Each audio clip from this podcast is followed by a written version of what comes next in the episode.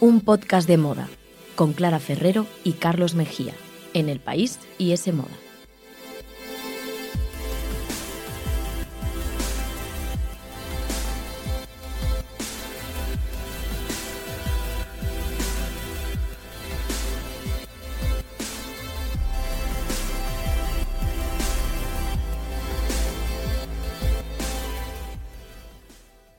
Hola, ¿qué tal? Bienvenidos a un podcast de moda. El podcast que escuchas mientras haces cosas importantes o no, tú sabrás, aquí te queremos igual. Ya lo sabéis, pero os lo vamos a volver a recordar. Podéis escucharnos en iTunes, Google Podcast, la web de ese moda y los podcasts de El País. Y podéis seguirnos en Instagram, arroba un podcast de moda, y en Twitter, arroba un podcast de moda.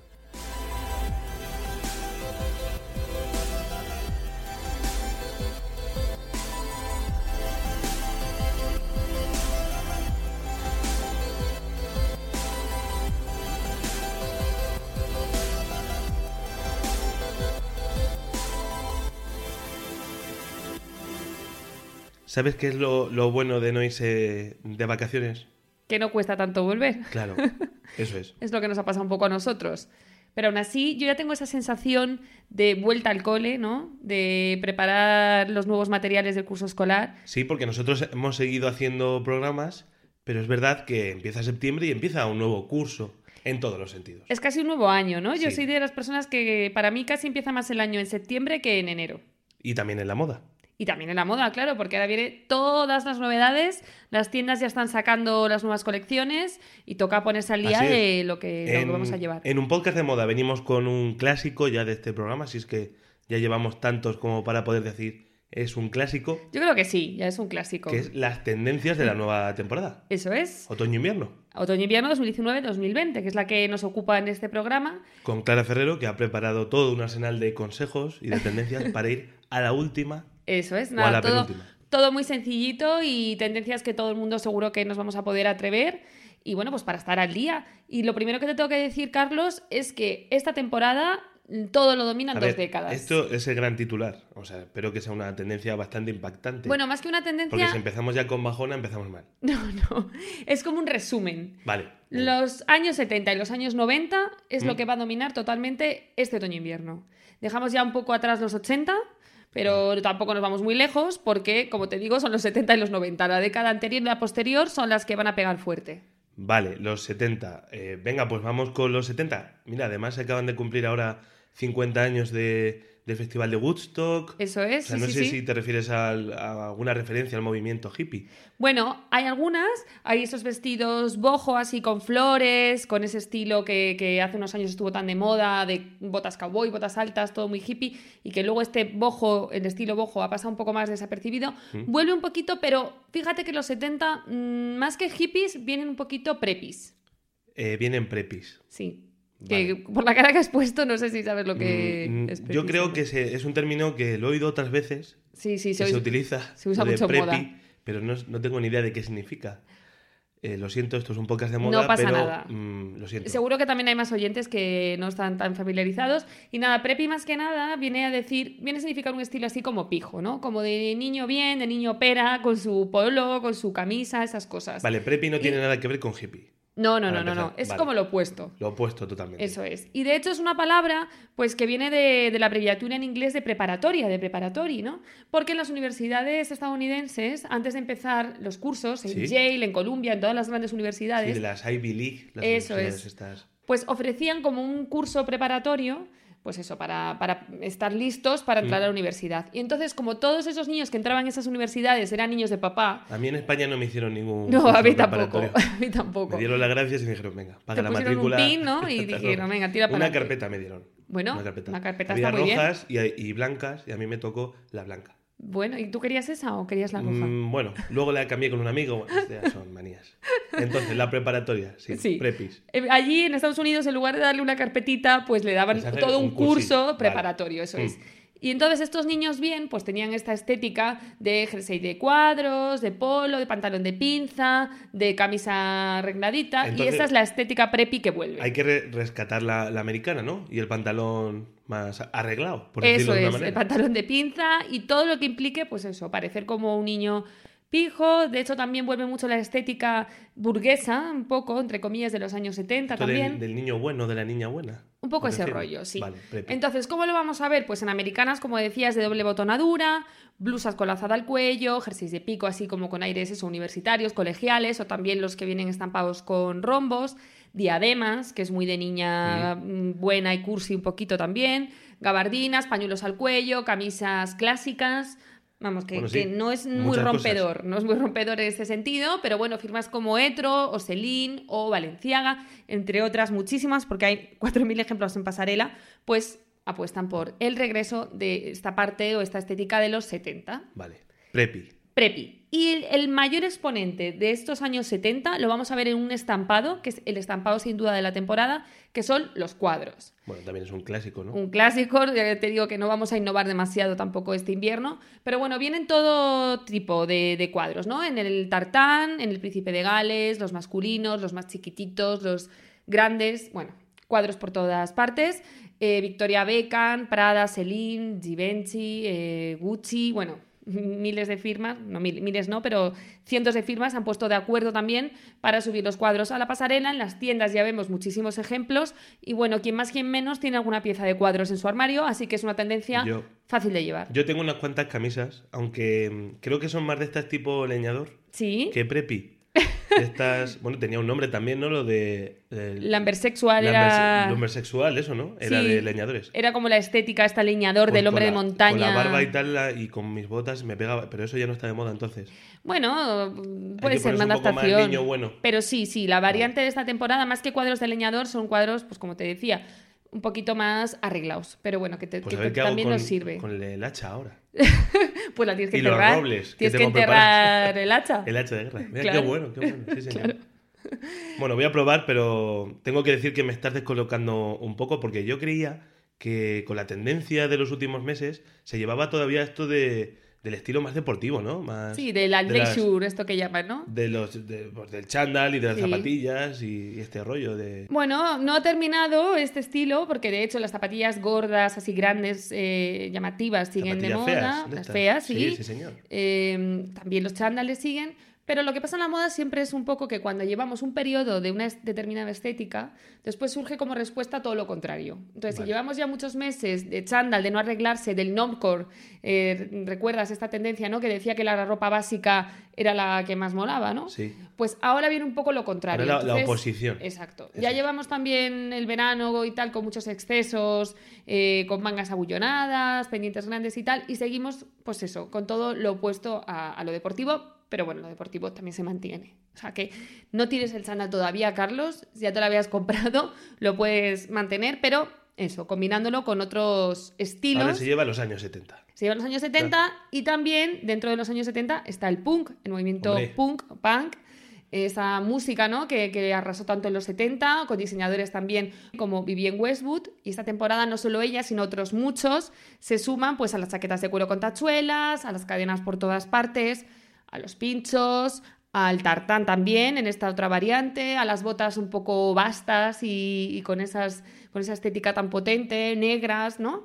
Y bueno, pues vuelven a nuestros armarios ese punk un poquito a veces renovado, porque también ahora de repente se combina con prendas un poquito más románticas y así el look no es tan, el resultado no es tan fuerte. Bueno, ¿no? eh, entonces de los 70, haciendo un poco de recapitulación, rescatamos la estética de los, de los niños bien, del preppy, Sí, el rollo burgués este, y los cuadros de todo tipo y el punk. eso es, Pero claro, también has dicho que vuelven los 90 también. y es algo que a mí me da un poco de, de miedo, porque últimamente siempre vuelven los 90, pero a mí la estética de los 90, yo por lo menos si me acuerdo de, De algo, cuando ¿no? era pequeño, no, era, no me pareciera más adecuada. Pero, Sí, hombre, en los 2000 se complicó todavía sé, más, pero es poco- verdad dame un poco de esperanza. Bueno, es una década un poco complicada estéticamente hablando, sí, no tanto como los 2000, pero también tiene su complicación y vuelve pues mm, tal cual, con su grunge, con sus mezclas, superposiciones, vestidos lenceros encima de camisas eh, o de jerseys también, botas también cañeras como veníamos diciendo, un poco vastas.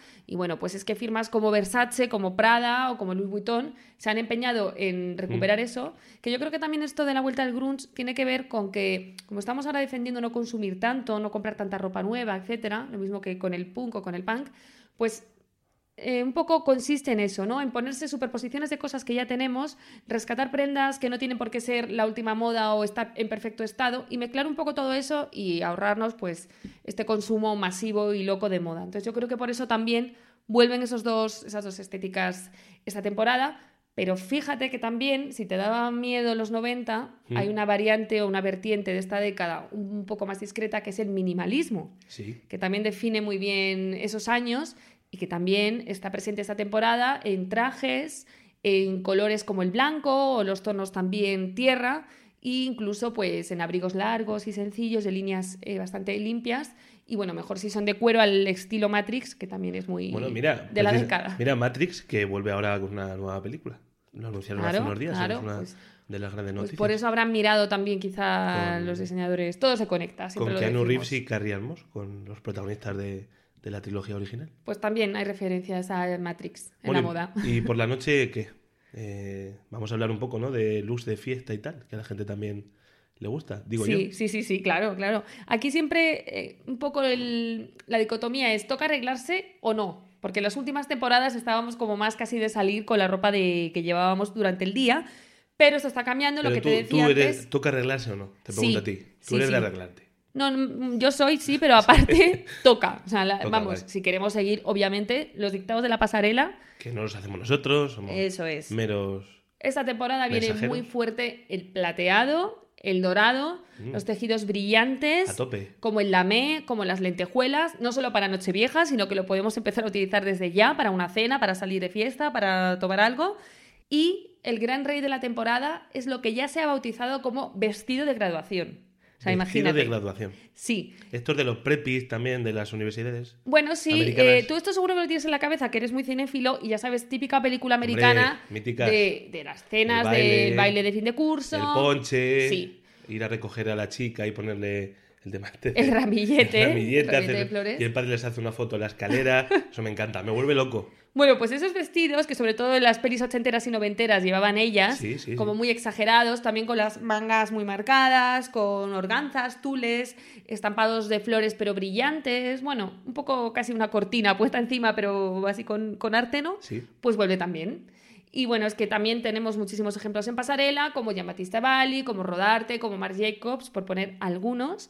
Y hombre, es una tendencia difícil de llevar porque hay que atreverse con estos vestidos, pero bueno, quizá las más mm, discretas o las menos atrevidas pueden probar también con la versión blusa o, top, que hay muchos ya también en las tiendas, así con las mangas de organza, transparentes y demás, y es un poco como la variante eh, de este vestido de graduación, que de repente pues sí que se puede llevar con un pantalón un poquito más normal.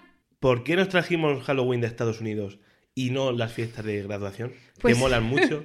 Pues Ahí es una pregunta eh, totalmente, vamos, estoy totalmente de acuerdo contigo. Yo quiero beber ponche y quiero ir al baile. Bueno, y antes de cambiar de sección y que empiece la mía, la verdaderamente interesante. ¿Perdona? Últimamente vamos a hablar un poco de, de accesorios, porque es otro de los clásicos del programa hoy que estamos Sí, sí. revisionistas, es los pendientes grandes. Los pendientes grandes Dime sí que, quedan. que siguen, se Sí, quedan. Carlos. Bien, como Neymar. Bien, fenomenal. porque te habías comprado alguno ya o qué? No, porque, pero me encanta, porque da igual el año, el programa o la temporada, que siempre hay pendientes grandes. Sí, hay partes que podríamos ya dejar grabadas Eso y las incrustando en los Mm. diferentes programas de tendencias de aquí a 2023 y ya está, y eso que nos ahorramos. O sea, que siguen. Siguen, siguen los pendientes grandes, son uno de los accesorios protagonistas de la temporada, pero ahora también se suman las cadenas de eslabones. Esto que hablábamos del movimiento punk, pues no solamente vuelven las cadenas en cinturones o así colgadas como del pantalón, sino también al cuello. Vale. En plateado, en dorado, en diferentes versiones. Y después, en más temas accesorios, pues vienen los zapatos un poco vastos, lo que hablábamos, pero en formato bota, como un poco montañera o rockera, con tachuelas, negra, con suela track, que son esta suela que tiene como, como recovecos, así, como si fuera para de escalada, para Sí. agarrarnos a la montaña. Sí, ¿vale? sí, sí. Y eh, también las botas de estética cowboy, esto también lo vamos a apuntar. Y por otro lado, en el mundo de los bolsos, viene muchísimo el acolchado. ¿Vale? El típico acolchado de un abrigo de plumas, que por cierto también está presente en los abrigos, pues esta temporada también llega a los bolsos, incluso a los zapatos, así que accesorio y a las faldas. He visto también Faldas faldas, también, con, con acolchado así como de tejido técnico de plumas. Así que nada, mucho, Oye, mucho qué, acolchado. qué completo y qué bien. Bueno, no sé eh, si completo, porque como también las tendencias van cambiando tan rápido, seguro que en un mes ya hemos visto en Instagram otras 10 microtendencias, pero bueno. ¿Tú has adoptado ya alguna de estas tendencias? ¿Te has comprado? Pues todavía algo? no, porque todavía estoy en modo vestido y sandalias. todavía Hace no. calor todavía. Pero bueno, me compraré algo de cuadros, eso seguro. Pues luego nos lo cuentas. Venga.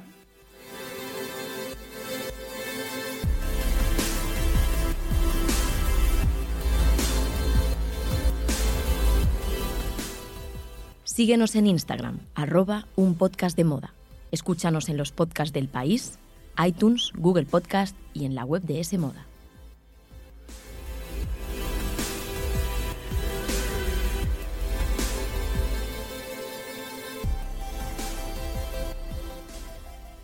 Sospecho, y espero sospechar bien, que habrás preparado ya también tú todas las tendencias culturales o las cosas que vamos a ver en el cine, en la televisión, etcétera, este tengo, otoño. Tengo tanta información Bueno. que va a haber un problema. Porque sí, me vas a decir que me extiendo demasiado y que la gente no, no se No entera te si digo sigue, tantas ¿no? cosas No y que tengo que sigue. resumir. Pero es que hay tanto. Es que hay gente que me dice, es que Carlos dice tantos nombres de pelis, de actores, de series, que yo ya mm, tengo que escuchar el programa con bloc de notas y lápiz. Pues mira, estaría bien. Así hacemos trabajar a la gente que nos escucha, que son unos vagos. Y, Oye, y por favor, respeto a nuestros oyentes. Venga. Bueno, venga, empieza ya, porque si tienes tanto que contar, Tendencias del otoño, invierno, de cine, televisión y, y de muchas cosas más. Venga, empezamos por el cine. venga. ¿Qué se va a llevar esta temporada?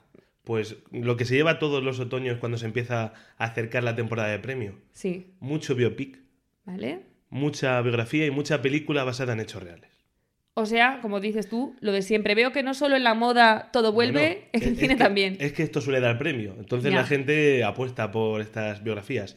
Por ejemplo, vamos a ver a René Selweger metida, eh, que por cierto, ya va siendo hora de que vuelva René Selweger, que es maravillosa Total. y queremos volver a verla en la primera línea. Una Yo fui muy actriz. fan de Bridget Jones en su momento, así mira. que por favor reivindiquemos Sí. tanto a Bridget Jones como a René. Y en bueno. Chicago y con Mountain tuvo ahí una época que, bueno, lo petó sí, totalmente. sí. Pues mira, va a dar vida a, a Judy Garland. Kristen Stewart también va a dar vida a otra actriz, a Jan Seberg. Eh, la hemos visto ya en Venecia. Cuidado con Kristen Stewart, que va a ser una de las grandes protagonistas. ¿eh? Estrena también Los Ángeles de Charlie. A mí me gusta el ella. remake en clave feminista o en clave femenino. Vamos a ver luego qué, ¿Qué sale? queda. Ujú. Mm.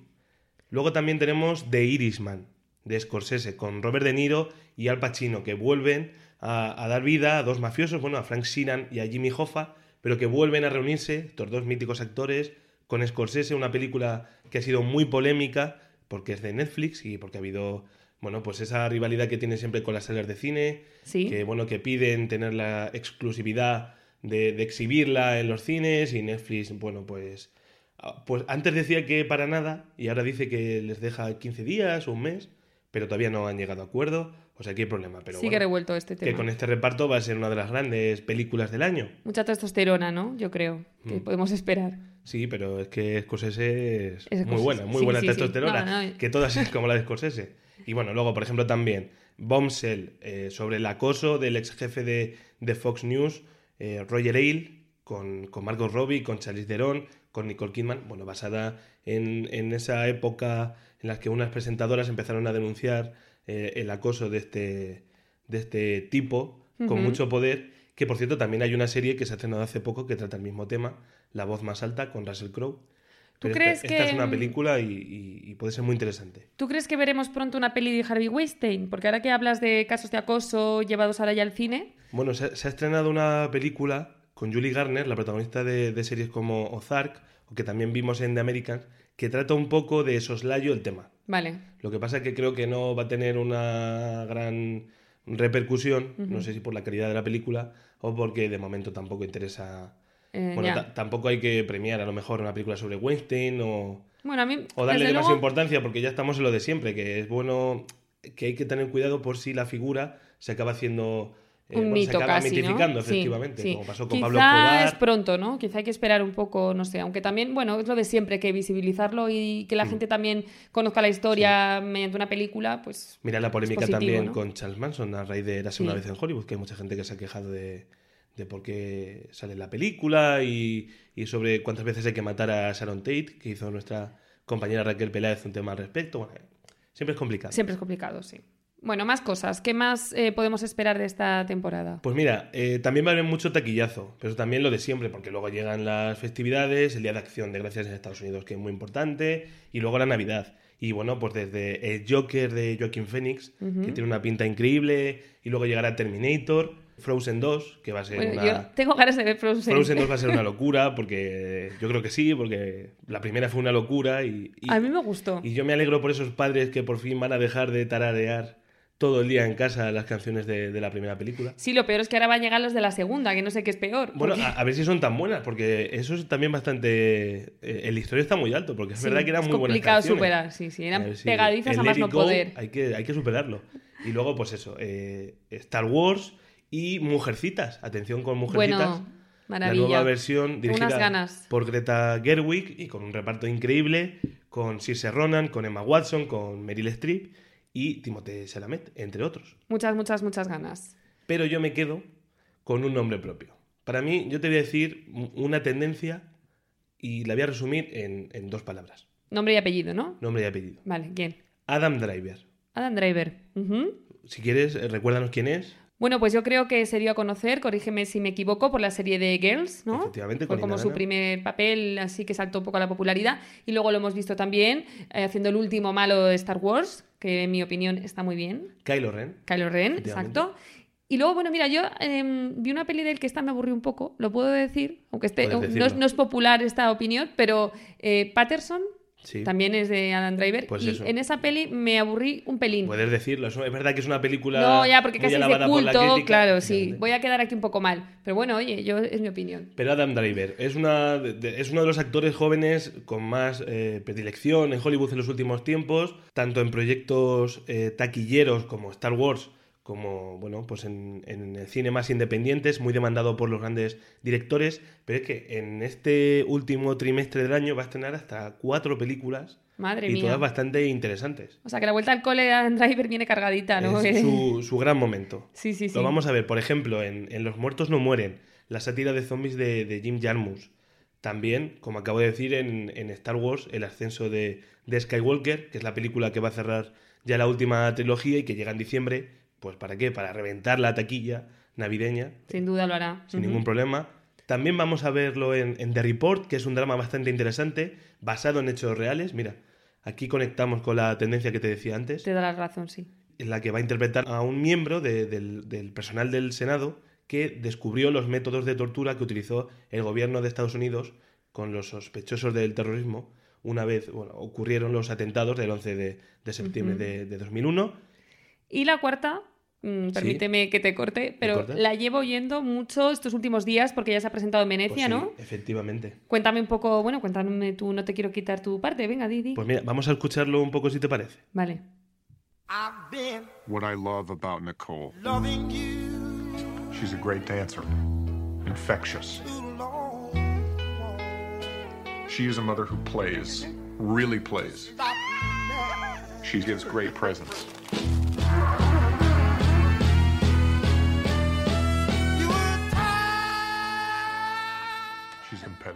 Historia de un matrimonio. Ahí estábamos escuchando la voz de, de Adam Driver hablando sobre su pareja, que interpreta Scarlett Johansson.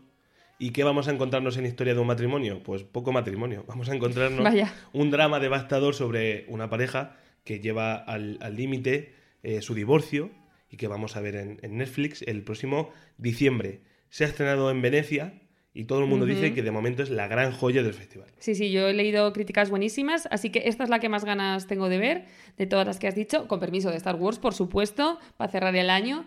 Y bueno, nada, pues queda claro que, como decías, nombre y apellido, Adam Driver, el actor Sí, de la Adam temporada. Driver, con Scarlett Johansson, que sabes mi predilección, y Noah Sí. Baumbach, que es un gran director, un gran director independiente, conocido por películas como Y así que ese trío apunta de verdad. Pinta bien. Pinta bien. Pinta muy bien. Es verdad que es difícil que un drama eh, intimista sobre un matrimonio, bueno, pues consiga hacerse hueco en los Oscars. Hay muy pocos que hayan conseguido eh, ganar muchos premios, pero bueno, ahí está, por ejemplo, Kramer contra Kramer hace muchos años.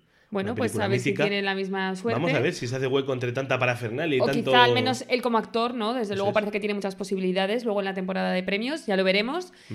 Y mientras tanto, desde luego tenemos ya eh, la primera entrega de premios de la Vuelta al Cole, ¿no? Los Emmys, el 22 de septiembre, a la vuelta de la esquina. Cuéntame un poco, Carlos. No sé si quieres hacer quiniela o, o ya dedicaremos un programa especial. Yo creo que luego podemos dar nuestros favoritos en el próximo programa. Vale. Pero bueno, hay que decir que el gran tema de los Emmy este año es que son el canto de sirena de Juego de Tronos. La van a despedir también a lo grande de los académicos. El público pasa. ya lo hizo con polémica, con más o menos polémica, pero tuvo récords de visionados y demás. Y bueno, hay que decir que, que los Emmy, pues que no tienen presentadores tampoco este año. Otra vez como los Oscars. Han copiado el tema de los Oscars, que lo han convertido totalmente en tendencia, aunque a mí no me gusta nada, porque creo que estamos sucumbiendo ante lo de lo políticamente correcto, como si fuera imposible que un presentador hiciera un buen trabajo sin meterse en muchísimos líos. Claro, es cuestión de elegir un buen, no lo veo tan una difícil yo, pero Mm. bueno. Mm, Ya, ya te digo, ya haremos nuestra quiniela, eh, pero vamos, yo espero que, por ejemplo, series como Fleabag, como The Marvelous Mrs. Maisel, que aquí nos gusta mucho, Sí. como Sucesión de HBO, que me encanta, pues, pues que triunfe. Esas son mis apuestas. Euforia, eh, no la mencionas, no sé si es porque no llega a tiempo. Sí, Euforia no, no entra a los Emmy. Vale, vale, vale. Vaya por Dios, con lo fan que soy yo. Bueno, ya para el año Habrá que viene. esperar al año que viene, a ver si alguien se acuerda de Zendaya el año que viene. Ojalá que sí, ojalá que sí. Bueno, más cosas, porque me decías justo, hablabas de Juego de Tronos. No sé si esta temporada podemos hablar de una serie que la vaya a sustituir. Pues sí, O... esa es otra de las grandes dudas de la televisión, ¿no? Saber cuál es la próxima Juego de Tronos. Parece que ahí hay un espacio Sí. Que yo pongo también un poco en duda, porque siempre pasa lo mismo. Eh, ¿Te acuerdas con Perdidos, cuando acabó Perdidos?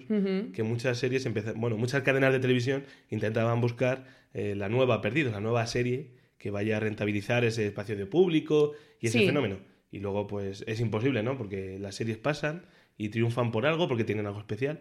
Pero bueno, lo están intentando. Vale. Por ejemplo, ¿Quiénes son las candidatas? HBO, que va a estrenar Watchmen, la adaptación de la novela gráfica mítica y que promete ser una serie muy interesante, con, con gente en el reparto como la ganadora del Oscar Regina King, una actriz estupenda, con Jeremy Irons, y que bueno, va, va a abrazar la nostalgia de, de la novela gráfica de, de Alan Moore y Dave Gibbons, pero bueno, intentando darle nuevos caminos. Va a ser una serie bastante, bastante polémica, pienso yo.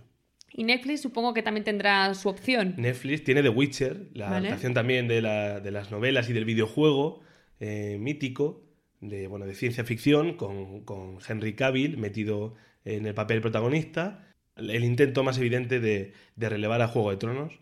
Vamos a ver con este mundo fantástico y demás, vamos a ver qué tal, qué tal se le da. Aunque para mí la más esperada, y la que creo que nuestros oyentes tienen que apuntarse, es The Politician. De Politician, vale. ¿De qué va? Cuéntame Es- quién es- la hace. Es de Ryan Murphy, bueno, un creador ya eh, tremendo, con un currículum tremendo a sus espaldas, que ha hecho series como Glee o American Crime Story, y que ahora trae una comedia negra sobre un joven adinerado que tiene una gran ambición política. Él quiere ser presidente de los Estados Unidos y va a hacer todo lo posible para, para conseguirlo. Y cada temporada, que va a ser autoconclusiva, pues nos va a mostrar una elección electoral distinta.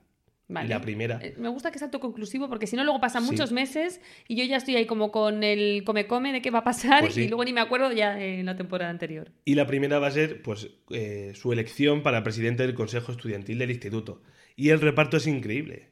Ben Platt es el protagonista, que es un, es un joven actor de Broadway que, bueno, que en Estados Unidos es muy conocido, pero también tenemos a Gwyneth Paltrow, a Jessica Lange, a Zoe Deutsch, a, a Lucy Boynton, una de las actrices favoritas de Clara, Bueno, a January Jones, a Beth Miller, o sea, tremendo. es que solo por ver juntas a Zoe Deutsch, a Lucy Boyton y a Janoni Jones, a mí ya me merece la pena y por ver esa promoción, cómo va a ser de estilo increíble, vamos. Mm. Por lo visto en el tráiler, su apartado visual y el apartado vestuario promete dejarnos grandes momentos. ver, ya te Esos decía yo. prepis del 2019 van a hacer que hablemos mucho de ellos. Pues de Politician apuntamos y no sé si tienes alguna otra tendencia más para esta temporada, ya para ir terminando. Bueno, me gustaría hablar de la guerra del streaming. Bueno, mira, esto es algo que me interesa mucho, pero ya a nivel personal te voy a pedir un poco que me hagas de consejero, porque yo ya no puedo apuntarme a más plataformas, yo ya no puedo gastarme más dinero al mes pagando las cuotas de HBO, de Netflix, de todo. Pues te vas a apuntar a más y te vas a gastar más dinero. Si No. quieres lo dejamos aquí, pero es el resumen. Pues yo ya no, lo siento, pero no, no Pues puedo. con ¿Pero que no cuenten, pero... es ¿Viene que mucha ya- cosa interesante pues o qué? En noviembre llega todo. En noviembre Pues- llegan a Estados Unidos tanto Apple Plus como Disney verdad. Plus. O sea, es verdad, es verdad, lo he, he leído. Venga, empiezo por, rápido por Apple Plus. ¿Qué La nos plata- ofrece? A la plataforma de streaming. Pues nos ofrece 4.000 millones de euros en inversión los próximos tres años. Está mal. Ha dicho Apple que ellos también quieren formar parte de, esta, de este fenómeno de las series y demás, que en algún momento es una burbuja que tendrá que estallar, me pregunto yo. Y viene, por ejemplo, con una serie original, que va a ser como bueno, pues la, la gran cabecera de este lanzamiento, que se llama Morning Show y que narra el día a día de un programa de televisión de la televisión, bueno, mm, nacional, un programa de mañana, tipo Ana Rosa o Espejo Sí, Público en España, De la televisión estadounidense. con Mm. Jennifer Aniston, con Steve Carell y con Reese Witherspoon. Ahí es nada. Bueno, además que Jennifer Aniston, si no me equivoco, no ha vuelto a la tele desde Friends, ¿no? Sí, O sea es que- su vuelta a la televisión, o sea que va a ser un gran momento. Ostras, ya me están entrando ganas de, Pero es de que apar- pagar a- aparte de esta serie, también han fichado a gente como Steven Spielberg, como J.J. Abrams, Oprah Winfrey. O sea, van muy en serio. Vamos, que han invertido los 4.000 millones de euros mm, a conciencia. Va, va a costar 10 euros al mes y en principio estará disponible en los dispositivos de todas las marcas, ¿eh? No solo de Apple, también, bueno, pues quien tenga una tele de otra marca No. o una tablet de otra marca, un móvil. Cuando les interesa, restringen un poco o abren esa exclusividad, ¿no? En España supuestamente va a llegar también inminente, pero bueno, sobre todo sabemos ese noviembre en Estados Unidos, ¿Vale? Que también va a coincidir con el lanzamiento de Disney Plus. Otra más. Otro, bueno, pues el gran gigante del entretenimiento mundial no quiere tampoco quedarse fuera de juego y va a ir a por todas tirando de sus grandes licencias. Es decir, Marvel, Star Wars, Pixar y, y también todo lo de Fox, que lo ha adquirido hace unos meses. Es, de- es decir, por ejemplo, X-Men o Los Simpson. Pues fíjate que a lo mejor la solución está en apuntarme a esa tendencia del grunge y tal del otoño, reciclando las prendas que ya tengo en el armario, ahorrando el dinero de moda, de que yo pensaba invertir en moda, e invirtiendo ese dinero en las plataformas. Porque además me estoy dando cuenta que es mucho más sostenible. Yo creo que, que no vamos a... acabo de montar aquí una película. Va a haber un momento que no vamos a saber en qué series de, de qué plataforma y yo creo que No, ya al, pasa, ya pasa. al final se quedará una o dos. Esto, bueno, dos, tres máximo. Al final yo creo que habrá fusiones Claro. porque no hay tanta, no hay tanta gente para tanta plataforma.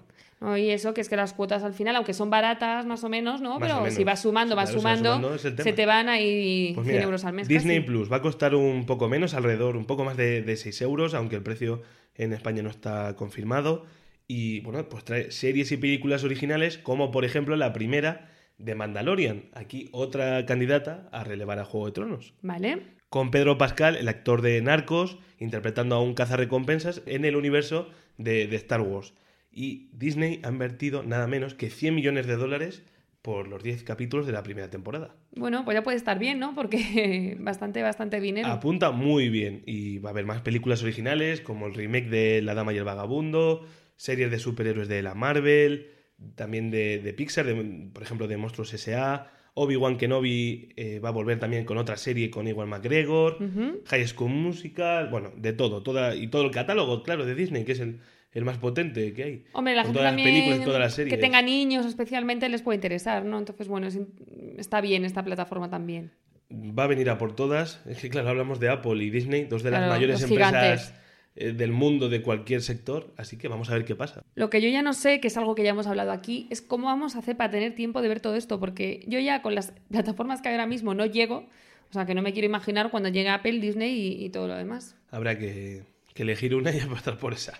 O también podemos leer, pasar de Pues las mira, series y ya está. Invertir nuestro tiempo con un buen libro. Y yo te voy a recomendar uno para este otoño, que sale ya a la venta del 12 de septiembre, Los Testamentos. Hombre. Muy esperado. Sí, y señor. bueno, esa secuela del cuento de la criada que yo creo que va a dar bastante que hablar también. Bueno, qué mejor que, que los testamentos para superar, por lo menos para mí, la decepción que ha supuesto la última temporada de la serie de televisión. Así que estoy deseando leerlo. Veremos a ver qué ha pasado con Offred, con la protagonista del cuento de la criada, porque bueno, Margaret Atwood, la autora, ha dicho que se ha inspirado en los acontecimientos que han ocurrido en los últimos tiempos para escribir esta novela, que recupera un poco esa historia 15 años después. Así que yo tengo ganas también de, de saber qué pasa. Con tanta plataforma como hay, seguro que alguien ya está pensando en hacer la adaptación de los testamentos. Hombre, Con seguro. Elizabeth Moss. Seguro, y volvemos a entrar en el bucle de cuántas series somos capaces de ver, cuánto tiempo tenemos. Pues de momento el tiempo ya lo hemos gastado con el programa, Sí. así que os dejamos viendo alguna serie o lo que queráis. Y bueno, seguiremos ampliando estas tendencias otoño-invierno en los próximos programas, que todavía Y queda mucha Semanas de la temporada. Moda, que ya Sí, estamos ahí. Están a punto de caramelo y os contaremos también cosas en arroba un podcast de moda en Instagram y Twitter. Pues ahí nos vemos. Hasta luego. Gracias por escucharnos.